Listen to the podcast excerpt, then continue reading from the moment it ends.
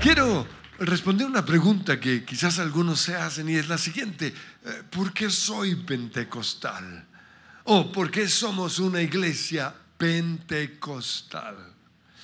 Pues el mover pentecostal se inició a comienzos del siglo XX, cuando muchos cristianos en diferentes lugares del mundo empezaron a clamar que Dios les diera lo mismo que leían en el libro de los hechos. Ese bautismo, esos, esas obras sobrenaturales. Y aunque hubo muchos avivamientos en diferentes lugares, el que se reconoció, quedó registrado en la historia como el inicio del mover pentecostal, el mover religioso de mayor crecimiento en todo el mundo fue el que sucedió en la calle de Azusa en el año 1904. Pero unos 56 años después, en el año 60, hubo otro despertar que se reconoce como la renovación carismática. Y fue cuando las iglesias tradicionales como los bautistas, presbiterianos, metodistas, episcopales, católicos y otras más, decidieron o, más bien recibieron el mismo bautismo del Espíritu Santo y empezaron a aceptar las creencias que tenían los pentecostales con respecto al Espíritu Santo. Dennis Bennett se reunió con otro obispo episcopal en un restaurante a desayunar y el otro le, le comenzó a hablar acerca de, de algo que le llamaba la atención en su iglesia y era una pareja de personas totalmente enamoradas de Dios. Y no solo eso, decía, eh, le ponen atención a toda mi prédica, no faltan jamás a la iglesia y veo en ellos algo muy especial. Entonces, eh, Dennis Bennett le dijo, ¿por qué no averiguas qué tienen? Y, y fueron los dos a su casa y allí ellos les contaron que habían sido bautizados en el Espíritu Santo. Y comenzaron a hablarles de todo lo que la Biblia dice con respecto al bautismo en el Espíritu Santo. Y aunque Dennis Bennett conocía toda la Biblia y lo había estudiado una y otra vez, nunca se había dado cuenta de lo que la Biblia decía acerca del Espíritu Santo. Y así también hoy hay personas cuyas mentes están entenebrecidas o enseguecidas por el diablo y no pueden ver esta promesa del bautismo en el Espíritu Santo. Y fue Dennis Bennett el instrumento de Dios para dar inicio a la renovación carismática. Pues mi abuelo llegó a Colombia en 1933, pero no era pentecostal. El año pasado se cumplen 90 años desde que él vino, pero no creía en el bautismo del Espíritu Santo. Sin embargo, se casó con mi abuelita que venía del avivamiento de Gales. Un avivamiento que también sucedió en el mismo tiempo del de la calle de Azusa. Por eso cuando mi abuelita hablaba, teníamos siempre un deseo de oírla porque no solo era lo que decía, sino la pasión detrás de sus testimonios o de sus historias. Cuando ella oraba, daban ganas de orar, pero lo mejor era cuando ella adoraba. Cuando yo tenía que dirigir las reuniones, ah, me aseguraba de cantar los himnos que a ella más le gustaba, simplemente por el placer de verla adorar y por lo que experimentábamos como iglesia mientras ella adoraba. Pues ella le habló a mi abuelito acerca del bautismo en el Espíritu Santo y él estuvo un poco reacio. Sin embargo, cuando nacieron sus primeros hijos, unos mellizos que murieron, en medio de su dolor mi abuelito se fue a un rincón de su casa a orar Y en medio de su oración comenzó a salir unos gemidos en lenguas. Porque la Biblia dice que cuando no sabemos cómo orar, el Espíritu Santo intercede por nosotros con gemidos indecibles. Pero no fue sino unos 30 años después, en un barco, camino a Inglaterra, cuando él estaba en su habitación, que el Señor entró y fue bautizado en el Espíritu Santo, pero no lo hizo público, porque no quería causar una división en la misión. Sin embargo, Dios ya estaba haciendo algo en otros pastores. Ya Él estaba trayendo este despertar a la misión. Entonces yo soy pentecostal porque en las convenciones que se tenían, en la misión de la cual nosotros éramos parte, la misión de mi abuelito, yo notaba que había una diferencia entre los hijos de los pentecostales y los hijos de los que no eran pentecostales. Estos muchachos no pentecostales, no tenían interés en las cosas de Dios, no entraban a las reuniones, se quedaban afuera jugando. En cambio los otros estaban en todas las reuniones y no solo eso, cuando salían se sentaban en el pasto con sus guitarras y sus panderetas a cantar. Oh, qué grandeza, qué maravilla. Por eso yo no, yo recuerdo todavía esas alabanzas, porque fue tal el impacto de ellos en mi vida que yo quería lo que ellos tenían. Y es que venían de una iglesia aquí en Bogotá que quedaba en la calle segunda con 30, que en ese momento era la iglesia más grande en Colombia, pastoreada por el pastor Marco Díaz, que había recibido el bautismo en el Espíritu Santo. Y por eso en esa iglesia había un avivamiento. Y a mí me gustaba ir a esa iglesia porque recuerdo que en los tiempos de alabanza y adoración yo experimentaba la presencia de Dios. Fue allí en donde por primera vez en mi vida alcé mis manos. Y fue algo tan especial que hasta el día de hoy expreso mi alabanza levantando mis manos, especialmente en estos dos meses que, porque tengo un pólipo en mis cuerdas vocales, tengo que mantener silencio, o más bien no puedo cantar, y me dejan predicar pero sin emocionarme.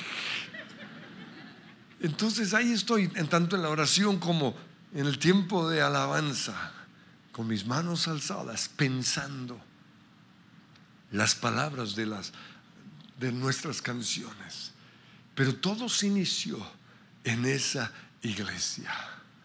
Fue allí donde sentí por primera vez la presencia de Dios. Soy pentecostal porque hay una gran diferencia entre el Pedro antes de Hechos capítulo 2 y el Pedro después.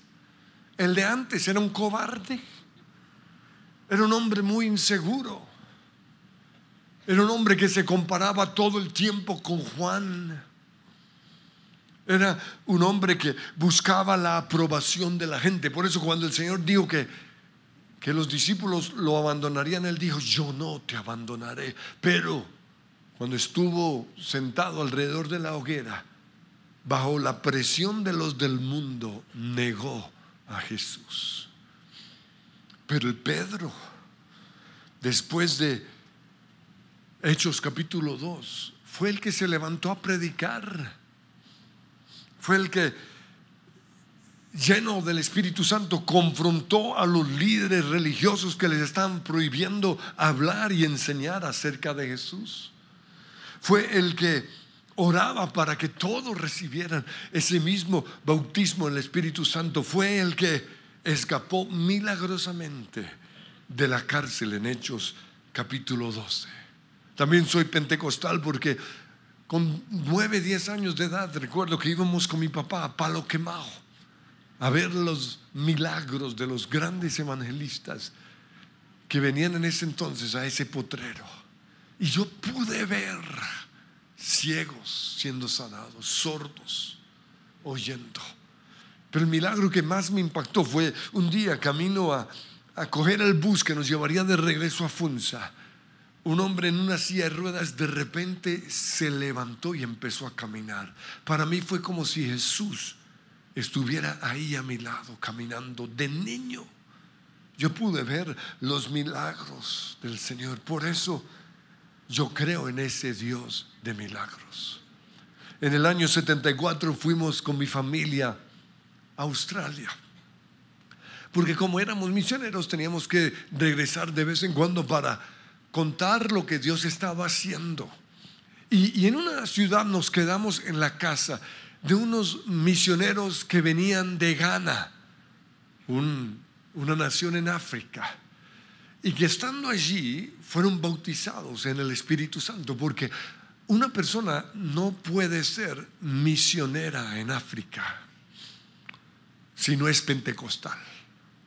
¿Por qué? Porque la gente allí está atada, muchos enfermos, muchos demonios, muchas prácticas diabólicas. La gente está tribulada. Y un misionero que va, que no cree en el bautismo del Espíritu Santo, no le sirve para nada. Ellos dicen, sí, cocina rico la señora, el marido, el pastor es buena gente, pero cuando yo tengo una necesidad me voy es al brujo del pueblo, porque ese sí tiene poder. Pero cuando llega un misionero pentecostal, ahí sí pueden ver el poder de Dios. Pablo dijo, en 1 Corintios 2, 4, no, yo cuando les hablé, no, no les hablé ni les prediqué con palabras sabias y elocuentes, sino con demostración del poder del Espíritu Santo. No se trata de, de nuestras prédicas, sino del poder de la unción del Espíritu Santo que demostramos. Nos quedamos en la casa de, de esos misioneros. Y yo vi que tenían algo que nosotros no teníamos. Era el bautismo en el Espíritu Santo. Y por eso las iglesias más grandes de todo el mundo están en África y todas son pentecostales. En ese viaje también recuerdo que mi papá fue a predicar a una iglesia en otra ciudad y cuando regresó, regresó emocionado a contarnos acerca de las alabanzas de ese lugar. Era algo nuevo para él. Y le gustó tanto que trajo toda la música. Y lo sé porque durante los siguientes seis, siete años los oía todos los días. Es una recopilación que una pareja de Nueva Zelanda había hecho de las canciones que se cantaban en todas las iglesias pentecostales y carismáticas alrededor del mundo. Canciones como Con mis manos alzadas, oh, este es el día, este es el, oh, tu misericordia. Yo sé que no tienen ni idea, pero todo eso surgió en ese despertar pentecostal y carismático porque de ahí vino este despertar de alabanza y de oración. Por eso yo soy pentecostal. Pero recuerdo que mientras estábamos en Australia recibimos una carta muy triste en donde nos contaban que la misión que mi abuelito había fundado se estaba dividiendo por causa del bautismo en el Espíritu Santo. Porque el diablo siempre ha odiado el bautismo en el Espíritu Santo, le tiene miedo. Por eso genera esas divisiones. Pero la Biblia dice que las puertas del Hades no prevalecerán contra la iglesia. Por eso mi abuelito lo que hizo fue reunir a todas las iglesias pentecostales y carismáticas. Y les dijo, mire, en vez de salir independientes, mantengámonos unidos. Y por eso en 1978 se dio inicio a la cruzada cristiana, que en ese momento recuerdo tenía 20 iglesias y hoy tienen más de 480 iglesias, porque Dios siempre va a ganar. Pero mi papá tampoco era pentecostal. Pero esta división lo llevó a estudiar algo acerca del mover del Espíritu Santo. Y yo recuerdo que él andaba con sus libros que estaba leyendo, persiguiendo a mi mamá y contándole todo lo que estaba pasando. Uno de esos libros era, cuidado, ahí vienen los pentecostales. Pero en vez de, de ser una alarma para nosotros, fue algo que nos llevó a querer ese mover del Espíritu Santo. Otro libro fue a las nueve de la mañana, en donde se habla del avivamiento carismático. Otro libro fue la gente más feliz sobre la tierra. Y todo lo que mi papá le contaba a mi mamá me llevó a desear ese bautismo en el Espíritu Santo. Por eso me alegré cuando mis padres tomaron la decisión de tomar el lado de las iglesias carismáticas o pentecostales. Lo perdimos todo. Perdimos la casa en donde vivíamos. Mis padres perdieron su ministerio porque enseñaban en el instituto bíblico. Perdimos a nuestros amigos, pero teníamos al Espíritu Santo. Y hoy, miren, el instituto bíblico en ese entonces tendría 30 alumnos. Oye, Berea tiene más de 5 mil alumnos. Por eso soy pentecostal. Cuando regresamos a Colombia, mi papá, como era el pastor de, de, la iglesia en Funza, invitó al pastor Alfonso Díaz, que era el pastor de la iglesia más grande en Cali. Una iglesia que había entrado en ese mover del Espíritu Santo. Y recuerdo que que él predicó, no recuerdo nada de su mensaje, pero al final oró para que recibiéramos el bautismo en el Espíritu Santo. Y yo me levanté y, hasta el día de hoy recuerdo que estaba en la pared al lado izquierdo, esperando cuando Él vino a orar por mí y nada pasaba. Entonces eh, me mandó a quitar la ruana como si eso estuviera endemoniado, me lo quité. Y siguió orando y nada. Mi papá vino y dijo, ya, ya, déjalo. Pero Dios inició algo. Porque unos meses después mi abuelita estaba emocionada contándole a todo el mundo acerca de mi amigo Ken Peacock, otro hijo de misioneros que había recibido el bautismo en el Espíritu Santo. Y yo sentí, me estoy perdiendo de algo. Pero unas semanas después, en un campamento de jóvenes en Cachipay, recibí ese bautismo en el Espíritu Santo. Pero hubo algo muy especial. Estábamos en una capilla, en ese lugar de retiros, cuando eso pasó, y un misionero muy conocido en Colombia, el hermano Lindsay Christie, estaba en el comedor tomando un café cuando de repente él sintió un viento recio dirigiéndose hacia esa capilla. Por eso él se levantó y se fue corriendo a ver qué estaba pasando. Y cuando entró nos vio a todos nosotros orando en lenguas. Esa ha sido la mejor experiencia en mi vida. Por eso soy pentecostal.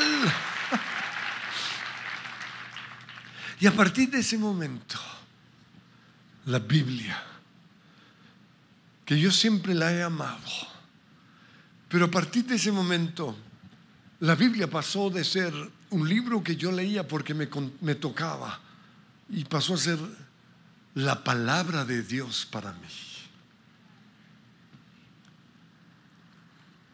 Pasó a ser la verdad absoluta, el libro que determina todo para mí. Ese es el fruto del Espíritu Santo. Y a mí me impacta cuando estoy preparando mis mensajes. Porque aquí yo pongo una pinta de que soy un duro, pero no es verdad. Cuando estoy preparando, el Espíritu Santo me recuerda todo. versículos que me he olvidado. Pero Jesús lo prometió que en su momento no lo recordaría. Ese es el fruto del bautismo del Espíritu Santo. Nunca había faltado a la iglesia, pero yo iba porque era una disciplina en mi casa. Pero a partir del momento en que fui bautizado en el Espíritu Santo, la iglesia se volvió una pasión para mí, se volvió en mi prioridad. Y fue allí donde Dios empezó a darme sueños y visiones para esta iglesia. Todo después del bautismo en el Espíritu Santo. Antes de mi bautismo yo solo cantaba y cantábamos delicioso, pero después adorábamos porque la Biblia dice que Jesús está buscando esa clase de adoradores, los que le adoran en espíritu y en verdad. Pero no solo eso, desde ese día soy consciente de la presencia de Dios siempre conmigo. Y por eso en cualquier momento yo le hablo. Y en cualquier momento de repente le digo gracias. Antes eso no pasaba. Cuando lucho hasta el día de hoy con mis complejos y mi timidez, lo único que hago es orar en lenguas. Y en ese momento ese demonio o esa fortaleza mental se va, porque dice eh, 1 Timoteo o 2 Timoteo 1.7 que Dios no nos ha dado un espíritu de temor y timidez, sino uno de poder, amor y dominio propio, autodisciplina.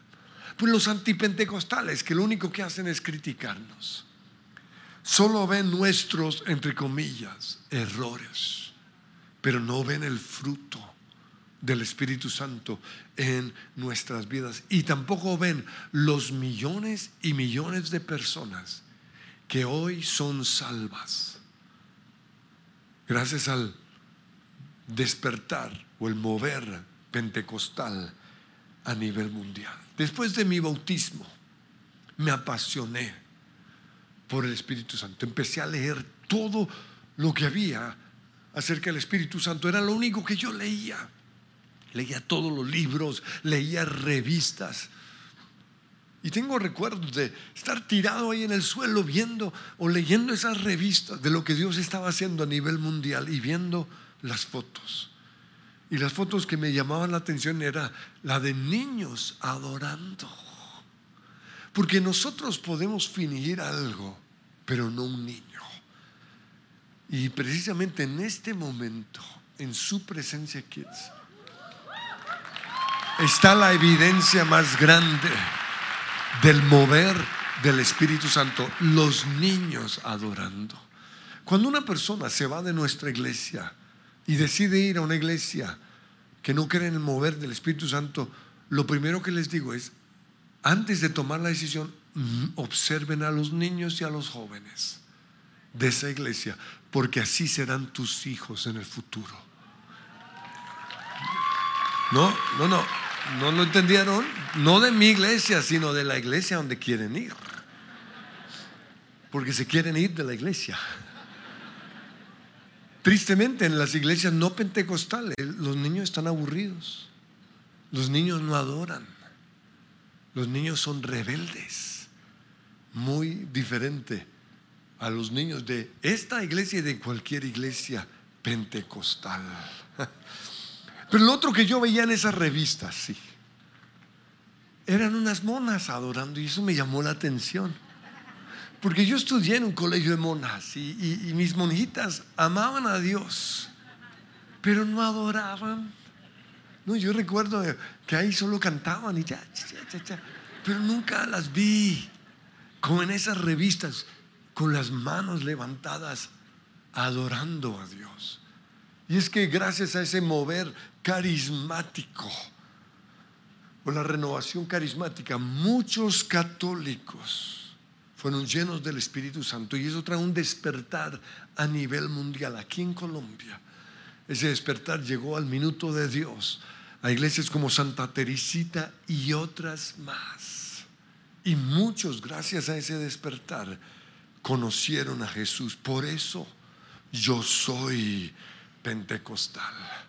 Pero otra razón por la cual soy pentecostal es porque cuando venían grupos de otras naciones, porque en ese entonces venían muchos grupos y, y a mí me pedían que siempre les tradujera.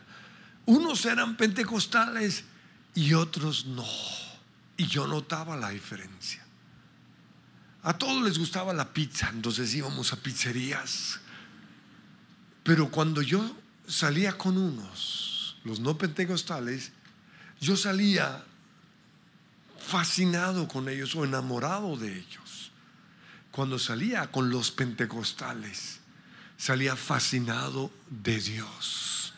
Por eso soy pentecostal. Ahora, no me digan que Dios no puede. En el libro de Hechos, capítulo 2, vemos a los cristianos hablando en lenguas, profetizando, sanando a los enfermos, echando fuera demonios. Los apóstoles realizaban milagros y señales milagrosas. En Hechos 4:31 predicaban sin temor. En Hechos 8:7 los demonios, los endemoniados eran liberados, los paralíticos y los cojos quedaban sanos. En Hechos 19:12 los enfermos eran sanados. En Hechos 9:40 y 20:10 Tábita y Eutico fueron resucitados. Hubo milagros tremendos, pero de repente todo esto desapareció de la iglesia. Por eso viene esta pregunta, ¿qué pasó entre el libro de Hechos y el avivamiento de 1904, que fue cuando se originó el mover pentecostal? Pues los antipentecostales usan un solo versículo para decir que las lenguas las profecías, las sanidades, los milagros y todas las señales que Jesús nos prometió eran, dicen ellos, solo para los apóstoles. El versículo que usan es 1 Corintios 13:8, donde dice, las profecías se acabarán y cesarán las lenguas. Por eso ellos son conocidos como los cesacionistas, cesará todo. Y tristemente algunos de ellos, así como los fariseos, cuando Jesús echó fuera a los demonios, dijeron que él echaba a los demonios por Belcebú, príncipe de los demonios. Algunos de esos dicen que lo que nosotros hacemos es fuego extraño. Y al decir eso podrían estar cometiendo el pecado imperdonable de la blasfemia contra el Espíritu Santo, que es atribuirle al diablo una obra del Espíritu Santo. Pero la Biblia dice, si uno lee bien, que las lenguas, las profecías y las revelaciones cesarán cuando llegue lo perfecto, es decir, cuando vuelva Jesús. Por eso, a los que se oponen al mover del Espíritu Santo, les decimos, no me digan que Él no puede. No me digan que Él no hace milagros. No me digan que los, las sanidades, los milagros, las profecías y todo lo que Jesús nos prometió eran solo para los apóstoles, porque hoy más que nunca necesitamos un despertar del Espíritu Santo. Hoy necesitamos lo que dice Hechos capítulo 2, porque Jesucristo es el mismo ayer, hoy y por los siglos. Entonces, ¿por qué se apagó? ¿Por qué se apagó el Espíritu Santo? Pues en Efesios 4:30 dice, no entristezcan al Espíritu Santo de Dios con la forma en que viven lo que apagó el Espíritu Santo fue el pecado. Porque tristemente cuando el cristianismo se convirtió o fue declarado como la religión oficial del imperio romano, la gente empezó a llevar sus dioses paganos a las iglesias. Y en vez de destruirlos, que es lo que la Biblia dice, los cristianizaron. Y hoy muchos los adoran como si fueran dioses. Servir a Dios se volvió una posición política de poder. Por eso todos querían ser líderes en la iglesia, porque les daba poder. La gente pasó de tener una relación personal con Dios a tener una religión. Y empezaron a enseñar muchas cosas que no estaban en la Biblia. Y esto trajo como resultado lo que se conoce como los siglos oscuros del cristianismo. Y durante ese tiempo el Espíritu Santo fue apagado. Pero luego, gracias a la reforma del siglo XVI, Dios empezó a restaurar en la iglesia todo lo que se había perdido. Lo primero que Él restauró fue salvación solo por fe en Cristo, que es lo que la Biblia dice. Somos salvos por fe. El justo por la fe vivirá, no por obras, para que nadie se gloríe. Lo siguiente que se restauró fue la Biblia, que era prohibido, solo lo podían leer unos, unos pocos. Lo siguiente fue que la gente pudo volver a acercarse directamente a Dios, como dice la Biblia, en que podemos entrar con toda confianza al trono de la gracia y no a través de intermediarios. Lo otro fue la santidad. Dios restauró la santidad, el mensaje de santidad. Y cuando ya todo estaba preparado, vino lo que la Biblia llama la lluvia tardía. En 1904 se inició este mover pentecostal. Y hoy más que nunca necesitamos ese bautismo. Quiero que nos pongamos en pie. Porque aunque en cada mensaje he estado orando para que lo reciban, lo seguiré haciendo hasta que todos oren en lenguas. Y el versículo que quiero usar hoy es el de Lucas, capítulo 11, versículo 13, donde Jesús dijo, si ustedes aún siendo malos saben dar buenos regalos a sus hijos, cuanto más mi Padre Celestial dará el Espíritu Santo a los que se lo pidan. Levanten sus manos y pídanle hoy al Padre, papá, bautízame en tu Espíritu Santo. Sopla, sopla tu Espíritu Santo. Necesito más, necesito más, Señor. Necesito más. Y vas a empezar a orar en lengua. Sonda rabasibiti alamia. Kinara borrianda rabasciamo donna nana massiti te tagliadia. Kirandara borriandi ribisciandi da buramana genanne. Con la la barriata rabassabu kumashanga kriatesa kriayan. Ora nella boscianda nana massia di alla laia nella morriati di di davanti roma. Chiunda de basiti de nera mussida ma se ya ya ya Oh, yo quiero más, necesito más de ti. Oh, anda y abre, abre los cielos.